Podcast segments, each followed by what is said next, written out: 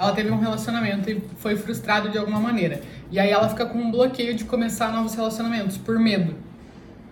Só que provavelmente é alguma coisa que ela sofreu que o outro tenha feito para ela, uma traição ou tratou mal ou enfim, não é alguma coisinha leve, é alguma coisa mais pesada que tenha acontecido que tenha traumatizado ela a não querer ter outros relacionamentos. Só que daí quando ela faz isso, ela tá com medo das ações do outro. Então ela foca muito no que o outro fez. Se o outro traiu, se o outro quebrou a confiança dela, se o outro, sei lá, bateu nela, não sei, ou algum caso mais profundo, ou enfim. Mas foca muito nas ações do outro e fica com medo de se relacionar com novas pessoas, que as outras pessoas vão repetir as atitudes dessa outra pessoa. Só que para isso ela tem que focar no quê?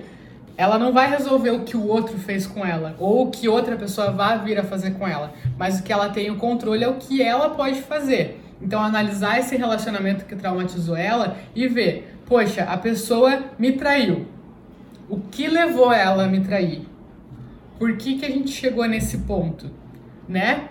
Eu tenho alguma culpa nisso? Provavelmente sim porque o relacionamento é feito de dois, né? Ninguém entra, ou a pessoa é muito mau caráter, mas o relacionamento deve ter chegado em algum ponto que os dois erraram e levou a isso, a uma traição ou alguma outra atitude que você que levou ao final dele. Então, tentar encontrar o que você poderia ter feito de errado nesse relacionamento. Porque quando você encontrar o que você fez de errado nesse relacionamento anterior e que te traumatizou, você vai conseguir encontrar o que você pode fazer de diferente nos próximos.